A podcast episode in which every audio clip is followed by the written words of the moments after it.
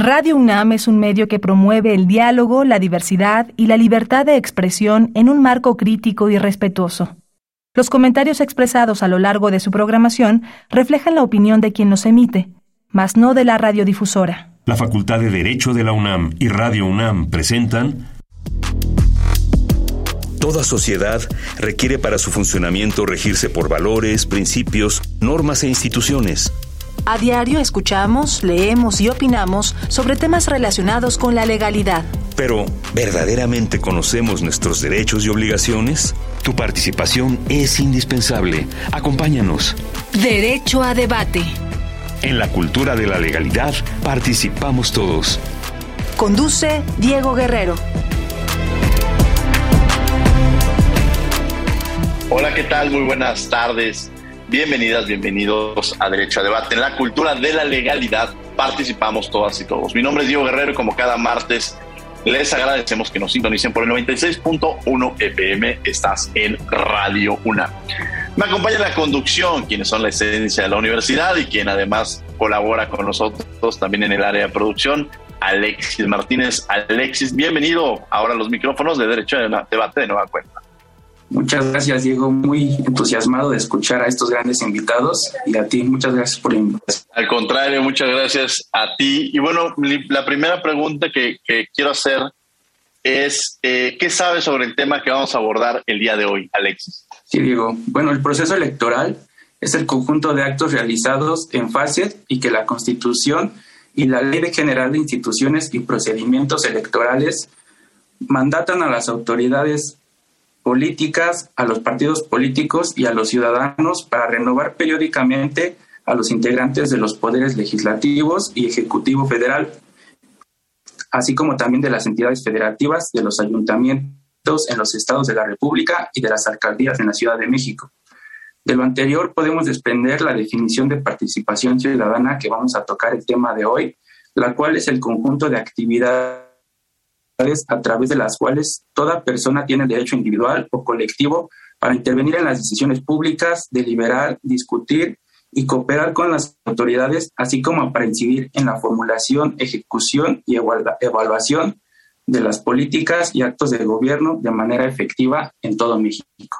Vamos a escuchar las voces universitarias. ¿Qué sabe, qué conoce nuestra, nuestra comunidad sobre el tema que vamos a abordar el día de hoy? Y regresamos a los micrófonos de Radio UNAM.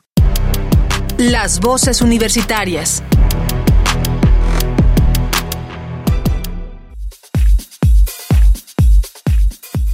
¿Te gusta participar en las elecciones en México?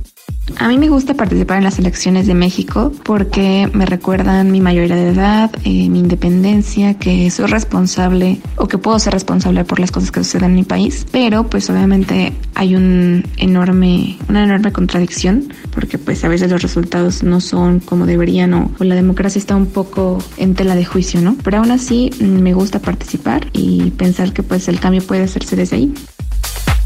A mí sí me gusta participar en las elecciones. Siento que es bueno que haya participación ciudadana porque es un ejercicio que al final sostienen las y los ciudadanos. Y a partir de las elecciones presidenciales pasadas en las que hubo una participación mayor a la que se acostumbra, pues creo que es buen momento para que las y los mexicanos pues seamos más participativos.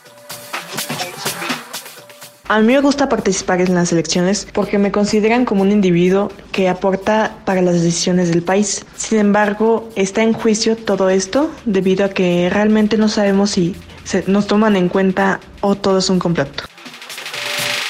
A mí me gusta participar en las elecciones porque hago uso de mis derechos como ciudadana y eso me lleva a estar informada sobre los candidatos que se postulan.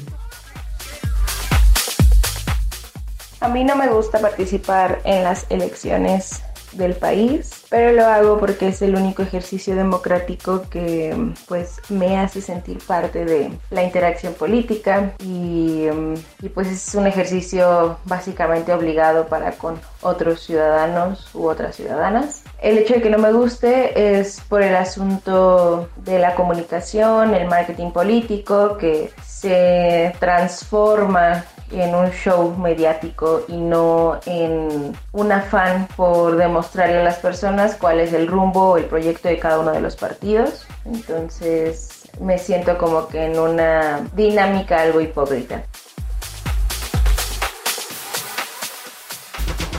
Síguenos en Instagram, Facebook y Twitter como Derecho a Debate. Bien, estas fueron las voces universitarias, lo que sabe, lo que conoce nuestra comunidad sobre el tema que vamos a abordar el día de hoy. ¿Quiénes son nuestros invitados, Alexis? El tema de hoy nos acompaña el Juan César Hernández Cruz, consejero electoral del estado de Quintana Roo. Bienvenido, Juan César, a Derecho Debate. Un honor, un honor estar acompañándolos, Diego, Alexis, eh, Fernando, y un saludo al auditorio. Igualmente, nuestro siguiente invitado es el maestro Fernando Ogesto, catedrático de la Facultad de Derecho de la UNAM. Muchísimas gracias, Alexis. Saludo a Diego, como siempre, a Juan César y a todo el auditorio. Un gusto estar, como siempre, en Derecho a Debate. Muchas gracias, mi querido Fernando Gesto. Bienvenido, Juan César, también por estar con nosotros. Y a grandes rasgos, a mí me gustaría empezar con esta pregunta, consejero Juan César Hernández. A grandes rasgos, ¿qué es el proceso electoral y cómo se conforma el mismo? Claro, pues como bien lo, lo comentaba Alexis, es un conjunto de actividades que en esencia tienen como finalidad el, la renovación de los poderes del Estado, del Ejecutivo y del Legislativo, se compone con una serie de procedimientos que preparan una jornada electoral, finalmente desarrollan en un día determinado la jornada electoral y finalmente concluye con los resultados y la toma de posesión del encargo de las personas electas en, esos puestos. Así como nos lo planteas, bueno, se ve muy sencillo, pero tiene todo un desarrollo estos procesos electorales, la importancia del mismo, del mismo y además en, en, el tema de aportar al sistema democrático en nuestro país. Fernando Gesto, platícanos un poco también de esto de los procesos electorales y, este, y todo esto que hemos visto también en la práctica. Tú te has dedicado también al tema de litigar en materia electoral y todo esto que lleva este, todo, todo el procedimiento que se lleva dentro del mismo, ¿no? Claro, Diego, pues sí, es muy interesante, ¿no? todos los procesos y todas las etapas que tiene el proceso electoral, como ya dijo el consejero, desde la etapa preparatoria, en donde desde el punto de vista de los partidos políticos tienen sus precampañas para definir a sus candidaturas eh, y después pasan por las campañas y eh, finalmente si llegamos a la jornada electoral y después una etapa postelectoral que es eh, la etapa de resultados y validez de las elecciones y las eventuales impugnaciones ante los tribunales electorales. Es muy importante decir que eh, pues el proceso electoral un, los actores clave para el proceso electoral son las autoridades electorales. ¿No? A nivel federal eh, tenemos al Instituto Nacional Electoral y al Tribunal Electoral del Poder Judicial de la Federación, y a nivel local tenemos a los organismos públicos locales electorales y a los tribunales electorales jurisdiccionales. Y estos son los que organizan, por un lado, los OPLES y el INE organizan las elecciones desde el punto de vista administrativo, y los que dirimen las controversias que pueden suscitarse en una elección son los tribunales jurisdiccionales. Entonces son fundamentales el papel de las autoridades autoridades electorales en los procesos y, por lo, y, sobre todo para garantizar un principio que yo creo que es básico para cualquier eh, ejercicio democrático, que es el de la equidad en la contienda. Entonces, lo, las autoridades uh -huh. electorales se van a encargar de vigilar que todos los actos se lleven bajo los principios de legalidad y constitucionalidad y que, pues bueno, eh, haya equidad en la contienda electoral. Muchas gracias, Fernando. Pues César, a mí me trae una pregunta. Generalmente cuando escuchamos de, de los consejeros de los temas electorales, de estos organismos electorales, pensaríamos que nada más su desarrollo, pues en México tenemos quizá elección cada determinado tiempo, ya sea para tres años para diputados, pero también cada seis años para gobernador. Pero durante este lapso, uno también tendría que conocer todo lo que, lo que hacen estos organismos electorales. Platíquenos un poco más allá, además de lo que es toda la labor que es organizar estos procesos electorales, las funciones que tiene un organismo de esta índole. Con gusto. Comentar que, eh, por ejemplo, como caso excepcional, las elecciones que se presentarán este año en 2022 en Quintana Roo el proceso, el, el periodo, perdón, por el cual resultará electa la gubernatura será excepcionalmente de cinco años y las diputaciones por un periodo uh -huh. de dos años por las reformas electorales y el, eh, el, el, acoplamiento a los procesos para cada tres años. A partir de 2024 ya en todo el país estaremos celebrando elecciones cada tres años. Y bueno, el, Instituto Electoral de Quintana Roo en general, pues aparte de, preparar, desarrollar, organizar y vigilar las, elecciones locales, eh, el caso de los soples en las entidades federativas, también tienen a su cargo eh, los ejercicios de participación ciudadana, fomentar eh, la cultura política, democrática en las entidades. Considero que aparejado a los procesos electorales, pues muchas autoridades desarrollan actividades muy importantes, como es el fomento de los valores democráticos, principalmente en infancias, en juventudes, eh, el, incentivar a la participación de toda la, población, el hacer conciencias, desarrollar cursos, en fin, juegos didácticos, eh, eh, hacer ejercicios, por ejemplo, semejantes a las elecciones constitucionales en algunas instituciones o, eh, educativas o escuelas para que los jóvenes, las juventudes, las infancias vayan conociendo y acercándose a esta práctica de los valores democráticos que más allá de un sistema de gobierno, la constitución y, eh, la estructura debe de transformarse en la práctica diaria de estos valores, en el desarrollo integral, en la eh, libertad de todos los integrantes de la nación para mejorar sus condiciones de vida y, viéndolo tópicamente o, de manera ideal, pues alcanzar la felicidad para todos, ¿no? Poder convivir, vivir en paz y, desarrollarse de manera plena. Gracias, Juan César. Fernando, justo sobre este, esta felicidad y este desarrollo de la manera plena, pues el concepto de democracia nos lleva a eso, ¿no? A veces parecería que el concepto de democracia es, o lo entendemos pues como proceso, lo, visibilizamos o lo identificamos con sinónimo de elecciones. Pero el concepto de democracia es más amplio, ¿no, Fernando? Así es, Diego. Creo que eh, Juan César acaba de tocar un punto muy relevante, porque sí, hay dos concepciones de la democracia, ¿no? La democracia minimalista, que es la democracia desde el punto de vista procedimental, que es la forma de gobierno y la forma de tener elecciones libres, auténticas y periódicas. Pero eh, también está la, la, la noción maximalista, que es una versión de la democracia sustantiva, que es esta forma de vida. La democracia tiene que ver no nada más con eh, la elección de nuestros representantes, sino con la forma de vida y en el ejercicio de derechos humanos. Y esto tiene que ver también con un tema muy importante que es el eh, goce y disfrute de los derechos humanos y poder vivir en un estado de derecho, es decir, en una sociedad armónica. Y creo que eso es donde eh, tenemos que poner mucho hincapié. ¿no? Al final de cuentas, cuando hablamos de procesos democráticos, nos enfocamos solamente en la democracia per se electoral y dejamos desde el, punto de vista de la democracia sustantiva, y es un todo. Entonces, creo que eh, tenemos que tener eh, mucho, tenemos que tener muchos esfuerzos para nosotros mejorar la calidad de la democracia sustantiva. Y esto creo que eh, los institutos electorales tienen una parte importante, sobre todo en el fomento de la cultura cívica, que lo que buscamos, ¿no? Lo que buscan los, los institutos electorales es una construcción de ciudadanía.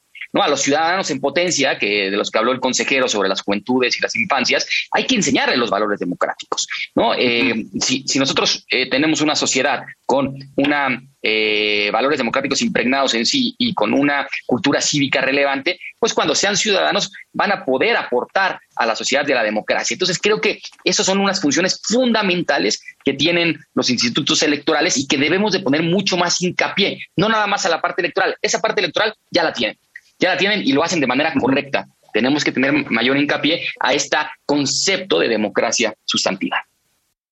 Eh, doctor Juan César Hernández, para usted, ¿cuál diría que es la importancia de este concepto de participación ciudadana y que todos los mexicanos la conozcan y que se incluyan dentro de esta misma? Correcto, pues eh, yo creo que eh, la importancia no solamente radica en conocerla, sino en ejercerla.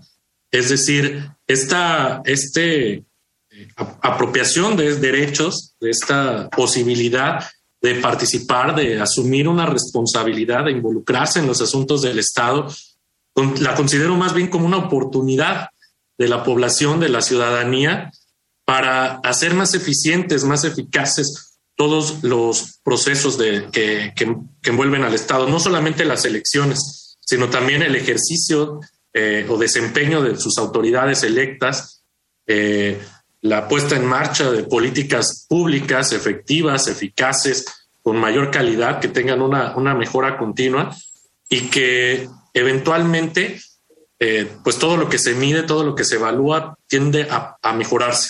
Lo que no se mide, lo que no se evalúa, pues eh, permanece o en su defecto, pues reduce sus, sus condiciones positivas. Y que la ciudadanía o que la población se involucre, sea activa, va a ser el reflejo de sus autoridades. Muchas veces eh, en, general la población, no me gusta generalizar, pero eh, la mayoría de la población se, queja o se adolece del, desempeño de sus autoridades, señalando que, no son activas, que no escuchan, que no eh, se acercan a la ciudadanía, pero es el reflejo de, la participación ciudadana. Entre, entre, más la ciudadanía participe, se involucre, exija, la van a escuchar y la van a atender y cada vez va a poder eh, exigir con mayor eh, ahínco, con mayor, eh, con mayores condiciones el correcto desempeño del ejercicio de las autoridades electas. Y a su vez va a exigirle a los institutos políticos, a las candidaturas independientes, en fin, a todo aquel, a toda aquella persona que pretenda eh, convertirse en servidor público a través de una, de una elección, pues a ser más competitivo, a ser más exigente, a, eh, a tener mayor calidad, a tener mejores condiciones y, y solo así mejora la, la, condición general de la población, porque lo que hagamos o no, unos u otros, nos, nos afecta o nos beneficia a todos. Entonces, la toma de decisiones, por ejemplo, en la participación en una elección, pues si participa el 30% o el 40%, finalmente tomará la decisión de, todo, de toda la ciudadanía, no solamente del, de la ciudadanía inscrita en la lista nominal, sino de la población. Es decir, quien participe en estos procesos electorales de 2022, pues tomará la decisión para elegir a las autoridades. Esperemos que cada vez la ciudadanía tome más conciencia de ello, se apodere de los espacios públicos, participe no solamente eh, en esta eh, forma directa de participación, digamos, sino en todos los mecanismos que existen para, para escucharles y que pues contribuyan al desarrollo, a la evolución de la, de la vida democrática, esta democracia sustantiva en el Estado. Entonces ahí radica la importancia, no solo escucharlo, muchas veces oímos algún discurso o eh, hacemos algún foro donde se habla de, la democracia, pero más allá tenemos que llegar, tenemos que eh, caer en tierra, eh, acceder a todas las juventudes, a toda la población, porque no todos tienen el servicio de Internet, no todos están en la universidad, no todos eh, están trabajando, no todos están preocupados. Entonces tenemos que diversificar la forma de cómo hacemos llegar a esa esa información, cómo sensibilizamos a la población y, poco a poco que ella misma tome conciencia y se apodere de estos mecanismos de participación, que participe, que exija y que configure mejores, mejores formas, mejores prácticas, eh, consolide la integridad electoral en sus autoridades, en los institutos políticos, en, los actores políticos. Y bueno, perdón por extenderme, pero esa sería, esa sería mi opinión. Muchas gracias. Muchas gracias, Juan César. Y esta parte también que mencionas de, pues si nos, si en un tema de no podemos decir, quejarnos a veces de nuestras autoridades, que es, parte de la democracia, también actuar. Y la actuación radica en, votar, en tercero, que es de gran importancia. Eh, platicando un poco estas autoridades, incluso teniendo aquí a Juan César Hernández, eh, surge esta duda de la autonomía qué tan importante es que los organismos electorales tengan esta, esta autonomía este, frente a un proceso electoral, porque pues, recordemos que anteriormente incluso dependían del propio gobierno, que incluso dependían este, en su momento, antes del, en, el, en el 88 vino este cambio importante, en, después de la elección del 88 vino este cambio importante darle en el ámbito nacional esta autonomía, que no dependieran de la Secretaría de Gobernación. ¿Cuál es la importancia de que sean autónomos y si deben de seguir siendo autónomos. Hombre, trascendental, trascendental. Yo creo que la autonomía, eh, el ejercicio de la autonomía eh, tiene, tiene un valor específico y tiene que defenderse y tiene que, notarse y tiene que, que. Es decir, como el poder, si no se ejerce, no sirve para nada. El que esté nombrado en la Constitución o en las legislaciones locales, la autonomía de los institutos electorales es una, pero el correcto ejercicio es otro. Es decir, tiene que existir totalmente el deslinde y, la independencia de los poderes del Estado. Ya pasamos en la historia que estas elecciones dependían incluso de la Iglesia, después de la Secretaría de Gobernación y ahora finalmente de organismos ciudadanos, de organismos eh, ciudadanizados y que ejercen funciones de manera autónoma. Creo que, en la autonomía, en este desempeño eh, imparcial, no dependiente, radica que puedan ejercer sus funciones. Eh, yo considero que está vinculado inclusive con el presupuesto que le es asignado, porque de alguna manera no le permite el correcto ejercicio de sus funciones cuando limitan, cuando limitan este presupuesto. Actualmente, con, la reforma electoral de, 2014, la consolidación de este sistema nacional con el Instituto Nacional Electoral y los organismos públicos locales, pues se han conformado eh, eh, de manera eh, puntual y correcta, considero, los organismos públicos locales y han demostrado que, que ejercen esa autonomía. ¿Cómo se ha demostrado? Porque las, las viejas prácticas ya no, ya no suceden, donde a veces se consideraba a, los, a las gubernaturas de las entidades los pequeños caciques territoriales y donde dependían de ellos el nombramiento de los consejeros, consejeras para integrar los consejos. Y bueno, si dependían del trabajo y del salario, eh, pues en ocasiones se hablaba de que hubiese también una influencia en su toma de decisiones. Considero que actualmente no sucede así y que los resultados los puede constatar la ciudadanía. Eh, han sido buenos, han, eh, las autoridades electorales se han manejado totalmente imparciales, ah, ya sea al partido que se encuentra en el poder, en la entidad o a nivel nacional, o a los, a, a los actores que participan dentro de los procesos electorales. Han ejercido sus funciones de manera correcta y no porque sea una consecuencia, pero ha existido transición en la mayoría de, las entidades y no ha existido esa coerción hacia las autoridades para que se vean eh, pues parciales o su comportamiento sea juzgado. Perfecto, gracias Juan César. Fernando, sobre esa pregunta, algo que, quieras abonar sobre el tema de la autonomía y también me gustaría que, qué mecanismos existen de participación ciudadana y sobre todo también tu opinión sobre algo que hemos estado escuchando cotidianamente que forma parte de la participación ciudadana sobre la revocación de mandato. Es una forma parte de la participación ciudadana y qué tan importante es. Y regresamos después con Alexis en el micrófono. Muchas gracias, Diego.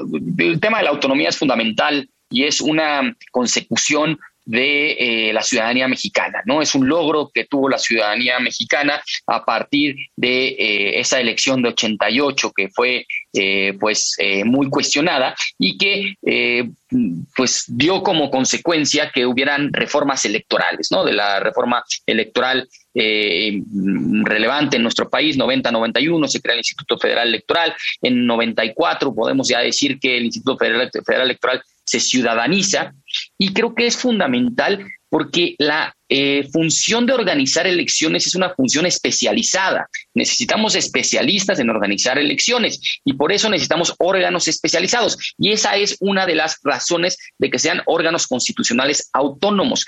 Ya dijeron por el tema del presupuesto, por el tema de los nombramientos, pero por el tema de que necesitamos expertas y expertos que organicen elecciones y los, el Instituto Nacional Electoral y los organismos públicos locales electorales cuentan con ese expertise. Y eso ha traído que sin duda eh, hemos avanzado en la calidad de la democracia electoral en nuestro país. Tanto que pues, a los institutos electorales se les ha dado mayores funciones, como ahora el de la organización de la revocación de mandato. La revocación de mandato es un ejercicio de participación directa, de democracia directa, en donde la ciudadanía tiene la posibilidad de revocar el mandato del titular del Ejecutivo a mitad de su, eh, de su mandato. Es decir, después de los primeros tres años, se puede eh, preguntarle a la ciudadanía si quieren que siga o que no el, presidente de la República. Es un ejercicio para mí inédito eh, en este país que sin duda creo que eh, ha traído mucha controversia. Eh, ha sido una forma en que el titular del Ejecutivo y, en sí el partido de gobierno ha buscado pegarle al árbitro electoral, pero yo estoy seguro que el Instituto Nacional Electoral, con su profesionalidad y con su imparcialidad, hará un ejercicio ejemplar con los recursos que tiene disponible y que la ciudadanía decidirá si quiere participar o no quiere participar en este eh, ejercicio ciudadano. Lo que sí creo es que es importante que existan esos mecanismos de participación ciudadana, como la consulta popular que tuvimos el año pasado, como esta revocación de mandato, y que, pues, mientras se fortalezcan y mientras la ciudadanía eh, participe, eh, pues serán bienvenidos estos ejercicios que buscan que la ciudadanía realmente tome decisiones fundamentales para nuestro país. Gracias, Fernando Gesto. Recuerden, están en Radio UNAM, esto es 96.1 FM en Derecho a Debate. Alexis Martínez, que me acompaña el día de hoy en la conducción. Adelante, Alexis. Gracias, Diego. Eh, doctor Juan César Hernández, retomando este punto de la autonomía que en los últimos días, en los últimos meses, ha tocado muchísimos temas y de suma importancia, me gustaría preguntarle ¿cuáles serían las repercusiones directas para los ciudadanos si estos órganos, más específicamente como el INE, pidieran su autonomía? Es decir, porque tal vez en muchas ocasiones nosotros los ciudadanos solo escuchamos hablar de eso, pero no nos ponemos a analizar bien cuáles serían las repercusiones que nos traerían. Correcto, pues eh, terribles de entrada. ¿eh? Eh, la, la consolidación de un organismo autónomo como el Instituto Nacional Electoral ha sido un cúmulo de esfuerzos, de ejercicios de, defensa de muchos derechos de la ciudadanía. Cuando a veces algo sale tan bien, no lo percibimos. Permíteme dar, un ejemplo. Cuando vamos al cine, llegamos, compramos nuestro boleto, compramos las palomitas, pasamos, vemos la película y nos vamos. Pero cuando se detiene la película, justo en una escena muy importante, todos nos acordamos que hay alguien allá arriba que le estaba proyectando y comenzamos a gritarle. Entonces, estamos tan acostumbrados y el INE ha hecho también su trabajo que damos por hecho que las elecciones son libres, damos por hecho que podemos acudir a una casilla, damos por hecho que estará nuestra boleta ahí, damos por hecho que nadie nos va a presionar para votar por algún, instituto o alguna candidatura, Damos por hecho que los ciudadanos que integran la mesa directiva de Casilla lo hacen bien, eh, per se. Damos por hecho que los consejos distritales o, en su caso municipales para los soples eh, lo hacen bien, los consejos locales hacen el cómputo bien. Tenemos eh, una excelente herramienta de, resultados electorales preliminares, el PREP, que nos da más o menos los resultados muy, muy apegados a los cómputos oficiales de la, de la elección y todo sale bien. Entonces, estamos tan acostumbrados a que todo salga bien, a que todo se haga tan bien, que pueden desinformarnos o pueden darnos elementos que nos digan, cualquiera lo podría hacer en dos días, sin dinero, sin recursos. Y, el problema radicará en que la realidad no es así. Los que estamos involucrados o estamos un poquito más cerca de estas instituciones, sabemos el trabajo que conlleva, sabemos el presupuesto que lleva, sabemos qué trabajo es eh, primero reclutar CAES, capacitarles, supervisores, después que ese ejército vaya y, localice a, la ciudadanía, les, les convenza de participar, eh, eh, participen en las capacitaciones, en los ejercicios de, votación, finalmente que estén el día de la jornada, que abran las casillas a tiempo, que permanezcan hasta las seis de la tarde para recibir la votación, que realicen el escrutinio y cómputo en la anoche, ya en la noche, que muchos distritos estén de manera permanente recibiendo esos paquetes electorales hasta la madrugada del día siguiente o hasta el mediodía del día siguiente, que hagan unas jornadas ininterrumpidas de cómputos, en fin, muchos recursos, mucho trabajo. Eh, y, de acuerdo a estos principios que ha consolidado el sistema electoral en México, como es la imparcialidad, la independencia, la legalidad, la certeza, la objetividad, la máxima publicidad, ha consolidado un sistema eh, muy bueno, de los mejores evaluados en el mundo, de los que muchos institutos o estados nacionales han solicitado referencia y donde efectivamente se ha demostrado que no dependen de una autoridad. Si se perdiera esta autonomía y dependiera nuevamente del gobierno federal, pues estarían siendo empleados de ese, de ese gobierno y las condiciones serían totalmente distintas. No se puede destruir algo que, que ha hecho tanto bien a nuestro país. La conformación del registro federal de electores, por citar otro ejemplo, ha sido un hecho que hoy en día ya no se critica, hoy en día ya no se duda de, esa, eh, de, ese, de ese padrón, de esa lista nominal.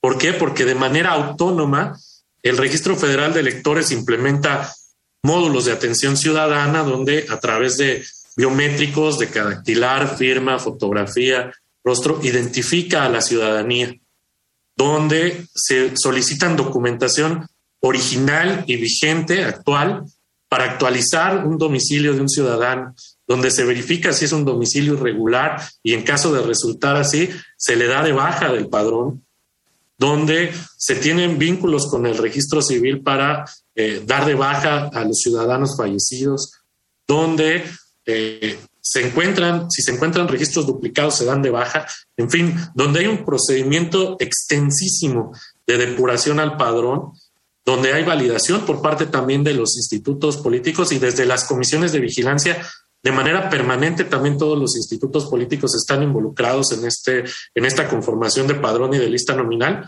y que finalmente da como resultado esa lista nominal cierta, validada, eh, examinada, exhausta, donde solamente estamos quienes tenemos credencial para votar vigente del domicilio, de la sección de la casilla y podremos ejercer nuestro voto. Un número cierto de personas. Solo podremos votar en una ocasión y nuestro voto valdrá lo mismo que cualquier otra o cualquier otro ciudadano.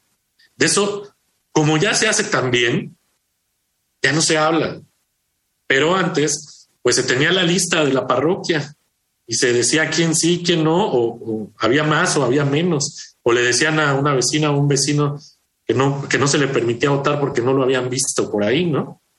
Eh, en fin, ahora tenemos esos mecanismos donde eh, la ciudadanía puede ejercer libremente su derecho, donde actualmente eh, la ciudadanía integra las mesas directivas de casilla, recibe a sus vecinos, los vecinos los pueden identificar, pasan a un cancel donde dice el voto es libre y secreto, se garantizó la secrecía, doblan su, boleta y la depositan en una urna que tiene una ranura para introducir únicamente una boleta y que es transparente la urna y que el ciudadano puede depositar ahí su boleta. Todo esto se ha logrado gracias a la autonomía y, y al trabajo de instituciones como el Instituto Nacional Electoral, otrora Instituto Federal Electoral cuando las autoridades en, las gubernaturas de las entidades o los ayuntamientos realizaban las elecciones, estaba el presidente con, el brazo recargado sobre la urna de madera, con una eh, entrada de unos 5 centímetros, la caja de madera oculta, y al lado estaba su director de seguridad pública o su guardaespaldas, y pasaba y le daba la boleta a, quien fuera a votar, ¿no? Y muchas veces eh, se dice que incidían en esa votación, depositaban los votos y finalmente ellos daban los resultados de lo que supuestamente había en esa caja. Entonces, es muy importante que la ciudadanía, la población, valore y conozca estas instituciones, que conozca el trabajo que realizan, que, lo, que se sientan parte de ellos. Hay, hay un, un spot actual que dice, todos somos cine, porque es un logro de la ciudadanía. No podemos perderlo. No podemos retroceder a, otros tiempos en algo que estamos eh, tan avanzados en el camino, que hacemos tan bien y que nos funciona tan bien. Claro que hay cosas que mejorar, sí, por supuesto, pero muchas también dependen de las legislaciones que tenemos actualmente. Tenemos que evolucionar no solamente en la institución, porque ejerce una función de Estado, sino también en el marco legal que existe en el país. Quiero, quiero aprovechar esto que mencionabas al final, porque como tú lo mencionas, todo es perfectible, ¿no? Y en esta figura de análisis, yo creo que la materia electoral, cada proceso nos va enseñando algo nuevo. Cada proceso que concluye, aprendemos y descubrimos qué se tiene que cambiar, qué se tiene que... Y esto ha dado pasos agigantados, incluso pensar, por ejemplo, que ahora tenemos un Congreso paritario, ¿no? pensar incluso los mecanismos que se fueron utilizando, el tema de, los medios de comunicación, el papel de los medios de comunicación, los spots. O sea, cada, cada vez vamos descubriendo las redes sociales, cada vez vamos descubriendo cosas nuevas en, en torno a eso. Fernando Ogesto, me gustaría platicar eso contigo. Que, que si bien vamos perfeccionando nuestro sistema constantemente, eh, ya Juan César nos decía de los avances que hemos tenido, pero desde tu punto de vista, ¿qué tendríamos que mejorar en nuestro sistema o qué podría ser mejorado o, así como usted está bien, ¿no? Eh, sí, Diego, creo que es, es, importante decir que no hay reforma electoral definitiva, ¿no? O sea, siempre hay, eh, como tú dices, hay eh, una ventana de oportunidad de mejorar y eso se va dando proceso tras proceso. Pero eso no quiere decir que necesitemos una reforma electoral estructural, ¿no? Supongamos, hay voces que dicen que debe haber una reforma electoral integral y estructural en donde se debe de tocar a las instituciones electorales. Creo que desde ahí, ya lo explicó muy bien el consejero, hemos logrado consolidar un sistema electoral sólido en donde eh, las instituciones electorales han sabido responder a los retos y las elecciones se organizan de manera democrática. De eso no hay duda. Claro que se puede mejorar y dentro de esas cuestiones, pues podemos empezar a ver, supongamos el tema de redes sociales. Eh, vimos el, ya hemos visto en diversos em, procesos electorales, como en el 2021, que partidos políticos eh, se aprovechan de una estrategia en redes sociales para posicionarse, supongamos, en temas de veda electoral. ¿no? Entonces, ahí tenemos que empezar a ver y tenemos que, que, también, eh, pues, no, no en el sentido de restringir, porque ya tenemos, nuestro sistema electoral tiene muchos candados y de repente se vuelve un poco complicado, pero sí empezar a, limitar, a, delimitar dónde llega eh, nuestra libertad de expresión, el uso de las redes sociales, eh, si, tiene el uso de las redes sociales tiene un fin político que se puede hacer. Entonces, ahí nos tenemos que meter. Otro tema que nos tenemos que meter y que ha sido un poco, eh, pues, de error y prueba, prueba, error, y así el INE lo ha eh, logrado eh, perfeccionar, pero que todavía no ha, no ha logrado eh, llegar a un, un funcionamiento óptimo, es el tema de la fiscalización de los recursos. ¿no? En la fiscalización de los recursos, el INE es la autoridad la única autoridad competente para fiscalizar los recursos de todas las elecciones, tanto a nivel federal como a local. Es un mundo de elecciones. Entonces, a nivel local, supongamos en el 2021, pues al INE no le dio tiempo de fiscalizar todo en el momento idóneo para que si en algún partido político, algún candidato hubiera rebasado topes de gastos de campaña, eso fuera para nulidad. Entonces tenemos que meternos en temas de fiscalización.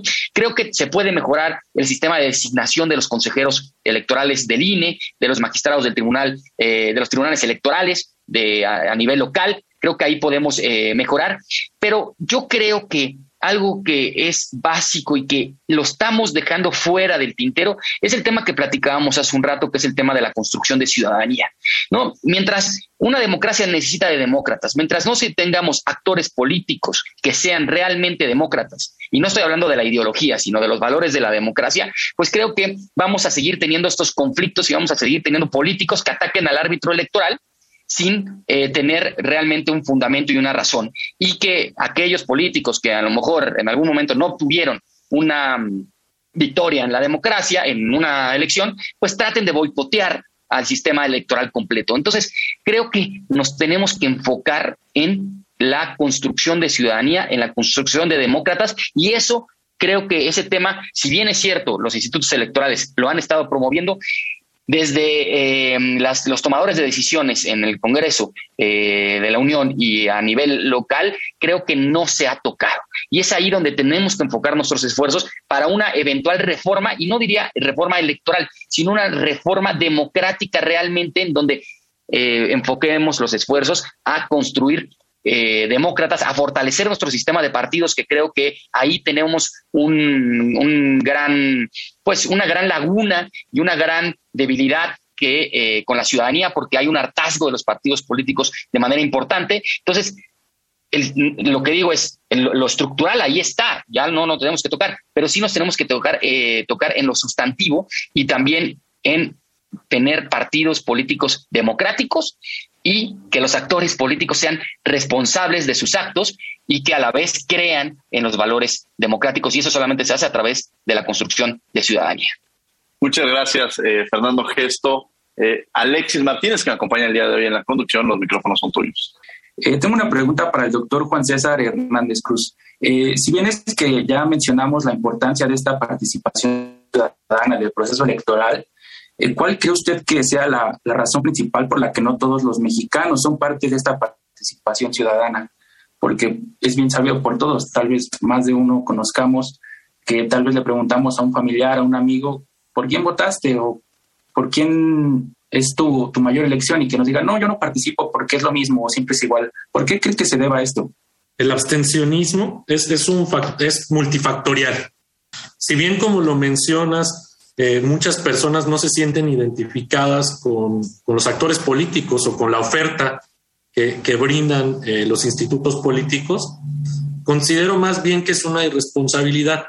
Y, y perdón que lo diga así tan fuerte, pero es que eh, la población, la ciudadanía tiene que involucrarse. No, no pueden tener eh, o no se puede obtener un, un trabajo terminado, perfecto, totalmente diseñado y que sea lo que se le oferte a la ciudadanía. Digamos que así como ha ido eh, construyéndose todos los mecanismos de participación, como se han ido fortaleciendo las instituciones, son a base de la participación ciudadana. La participación ciudadana es quien, quien perfila, quien mejora, quien exige, que con base en ello se construye y se va produciendo mejores mecanismos, se va, como lo decía en un inicio, se va exigiendo más a los institutos políticos, se va exigiendo más a los actores políticos, se va exigiendo más a las autoridades electas eh, en el tema de, de rendición de cuentas y, y de transparencia, en fin, de políticas públicas, y solamente se logra con la participación ciudadana. Hay muchos factores, se han estudiado, por ejemplo, hablando de, de juventudes, hay un factor eh, que se conoce como la lejanía a los templos de poder, donde las juventudes observan muy lejanas aquellas autoridades, muy lejanos aquellos procesos, no, no sienten que puedan participar, que puedan involucrarse, que puedan ser tomados en cuenta para que los institutos políticos o ellos por su propia voluntad participen en un proceso democrático o se conviertan en autoridades electas, sino que ven a esos, eh, esos palacios de poder pues muy lejanos, esos templos de poder muy lejanos a ellos. Eh, do, también otro factor es el económico, el cultural, el social, el religioso, eh, por, lo que, por lo que alguna parte de la población no participa. Otra, por el simple descontento a veces de que en alguna ocasión participó y digamos que la voluntad de una persona pues no es la que define o determina una elección y si esa persona participó y no ganó su candidata o candidato, Dicen que eh, los funcionarios o los institutos eh, locales o el, Instituto Nacional Electoral hicieron mal su trabajo porque no ganó él. Entonces, eh, y no se toma conciencia de que es la suma de voluntades lo que hace que finalmente pues gane quien obtenga la mayoría de votos, ¿no? Otros factores en, en, medida posiblemente menos reducida, pues son las, las posibilidades de tiempo. Es decir, hay, hay personas que laboran mucho tiempo, que están en fábricas eh, horas y horas seguidas, que no tienen información posiblemente de, de este tipo de procesos de participación, que no podrían participar en una integración de una mesa o no podrían participar en capacitación, que cuando tienen poca disponibilidad de tiempo libre, pues lo ocupan para descansar, para alimentarse, para atender eh, prioridades de su hogar o de su persona y bueno, el tema de la política o la participación ciudadana no está en su primer factor de atención, sino lo dejan en segundo o tercer término. Eh, también el, la, edad, eh, los grupos etarios son otro factor. Eh, se habla a veces que la, las juventudes no participan, pero la realidad es que en, en los primeros ejercicios de votación, cuando adquieren la ciudadanía, tienen su credencial para votar, sí participan, pero luego hay un decaimiento hasta donde nuevamente vuelvan a estar en la vida activa del país, en la vida económica activa, y bueno, parece que vuelven a, interesarse por, por los resultados de las autoridades electas o comienzan a criticar el desempeño de las autoridades. Eh, y las edades también más avanzadas, pues también a veces reduce un poco la participación por el desánimo o por decir que ya no afectará este, a su vida personal. Vuelvo, vuelvo al tema de asumirlo todo propio o todo personal. Dicen, no, pues yo para qué voto si ya estoy grande, ¿no? Yo ya voy de bajada o como dicen, o de salida, que se encarguen otros de esto. Pero el tema de participar no es personal, como lo decía, es común, es un tema común. El resultado de una elección o de un ejercicio de participación es común. El beneficio o, las consecuencias, sean cuales sean, eh, pues nos afecta a todos. Es decir, lo que, lo que todos participamos y entre más participemos, pues como en una muestra, ¿no? Como en un diseño muestral, entre más participemos, la verdad o la realidad o el objetivo será más, más acorde a lo que todos queremos. Pero si participamos menos, pues la distancia a lo que queremos es más lejana. Entonces tenemos que fomentar esta participación, eh, acercarnos a las autoridades. En, en lo personal yo he estado observando algunas elecciones, he visitado muchos institutos electorales y las personas que ahí laboran o en el INE, en los módulos, siempre han sido muy amables, siempre han sido muy atentas. La información que generan es eh, pública, las sesiones de las juntas, de los, de los consejos eh, son públicos. Toda esta información que tenemos al alcance, todos los acuerdos que determinan son públicos. Tenemos que involucrarnos, tenemos que interesarnos eh, y pues poco a poco fomentar, más allá de ver el por qué no o por qué andan buscando más razones de por qué no cada uno de nosotros, porque puede haber muchas. Incentivar, platicar. Yo considero que todo aquel que conoce un poquito del tema está obligado a compartirlo con su familia, con sus seres cercanos, queridos y debatir todas las ideas, eh, este valor de la democracia y esta importancia de la democracia también radica en que todas las ideas son, son escuchadas. Todos tenemos, todas tenemos derecho a ser oídos. Si alguien considera que los resultados ya están dados, este, bueno, podemos debatir, podemos debatir porque en realidad el sistema electoral actual en México y en las entidades es competitivo, es multipartidista y competitivo. Al día de hoy, a, días de la, de la jornada electoral, no sabemos quién va a ganar, no sabemos quiénes van a integrar las mesas de casilla. En fin, este, claro.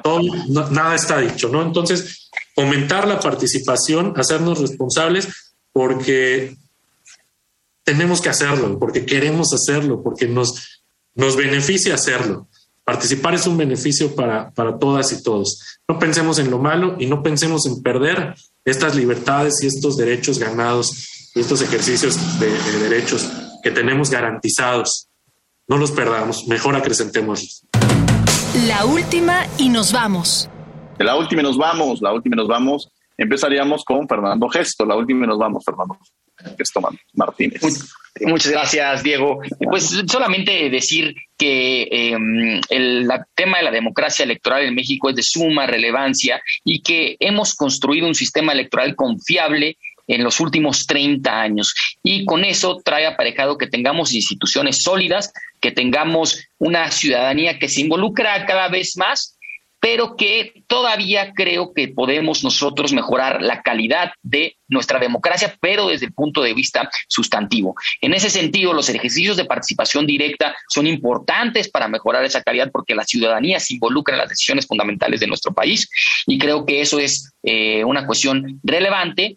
Creo que también tenemos que mejorar en el tema de eh, el sistema de partidos, en donde los partidos políticos realmente sean instituciones eh, transparentes, sean instituciones democráticas y que, eh, pues bueno, tengan un eh, compromiso eh, fundamental con la democracia. Es importante decir que también en una democracia no tiene que no, no es sinónimo de mayorías. En la democracia también existen las minorías y las minorías deben de tener voz y voto y deben de estar representadas. Y creo que en ese sentido hemos avanzado, pero podemos avanzar más en donde las mayorías no pueden aplastar a las minorías, sino, como decía Sartori, vamos a llegar a una tiranía de las mayorías y eso sería un retroceso para la democracia. Entonces, creo que tenemos que enfocarnos en bueno, proteger nuestro sistema electoral que tanto nos ha costado consolidar, pero en avanzar hacia la construcción de una ciudadanía eh, comprometida con los valores democráticos, en donde las y los actores políticos eh, tengan realmente una, eh, un valor de servir y de eh, respetar las reglas del juego que muchas veces no se, no se respetan. Y creo que a partir de eso podemos avanzar no solamente hacia una mejor democracia electoral, sino una mejor, mejor democracia sustantiva que se va a ver reflejado en un mejor disfrute y ejercicio de los derechos humanos. Y a partir de ello creo que mejoraremos la calidad de la democracia sustantiva en nuestro país. Solo así es como podremos seguir avanzando y lo que sí es muy importante es decir que no puede haber retrocesos con una eventual reforma electoral que se está planteando y que han llegado al absurdo de decir que se debe de regresar esa función a eh, la Secretaría de Gobernación estaríamos retrocediendo 30 años. Entonces, yo confío en que tanto las autoridades electorales como las y los legisladores tendrán una responsabilidad democrática si es que van a hacer una reforma electoral y que será para mejor y nunca para retroceder. Muchísimas gracias, como siempre, Diego, Alexis, y eh, un saludo a todo el auditorio y un gusto estar contigo, consejero Juan César. Muchas gracias, Fernando Gesto Mansur, por esta, la última y nos vamos. La última y nos vamos, Juan César. Pues como lo comentaba en el principio y a lo largo de esta entrevista, no demos las cosas por hecho, no demos eh, estos valores ganados, estos derechos, este ejercicio de derechos, no lo demos por hecho, no demos por hecho que las instituciones tan sólidas como el Instituto Nacional Electoral o los organismos autónomos de las, de las entidades eh, siempre van a estar. Tenemos que defenderlos, tenemos que participar, tenemos que acercarnos y podemos exigir que las condiciones mejoren, que las ofertas mejoren, que los mecanismos mejoren, que los actores políticos sean mejores y únicamente lo lograremos participando, con esta participación ciudadana con esta exigencia de integridad electoral en las autoridades, en los actores, en fin, en todo, en todo el proceso electoral y en el desempeño de las, de las autoridades. Pero solo se construye así, participando. La ciudadanía tiene que hacerse responsable y tiene que involucrarse, tiene que apropiarse de esto, de, esta, de estos mecanismos de participación, de estas elecciones, de cualquier ejercicio. Está la revocación de mandato. En Ciudad de México tendrán eh, presupuestos participativos, también con una participación de voto electrónico, con la opción de voto electrónico eh, por Internet eh, y la presencia de la jornada física. en Quintana Roo tendremos consultas populares, elecciones, en fin, hay elecciones en, las, en seis entidades del país eh, involucrémonos en esto, a la ciudadanía, eh, invitarla a participar, a acercarse, a observar, a vigilar, a exigir también eh, el correcto cumplimiento de las funciones de las autoridades electorales. Hay opciones para hacerlo y, bueno, invitarles a participar, a tomar conciencia y a hacerse responsables de qué es lo que queremos para, para, para todos, para toda la ciudadanía. Eh, agradecerte, Diego, agradecer a Alexis, a Radio UNAM por este espacio para poder platicar, para poder escucharnos. Un gusto compartir, Fernando, contigo esta tarde los micrófonos y bueno, invitar a la ciudadanía a participar, a acercarse y a ejercer sus derechos. Muchísimas gracias.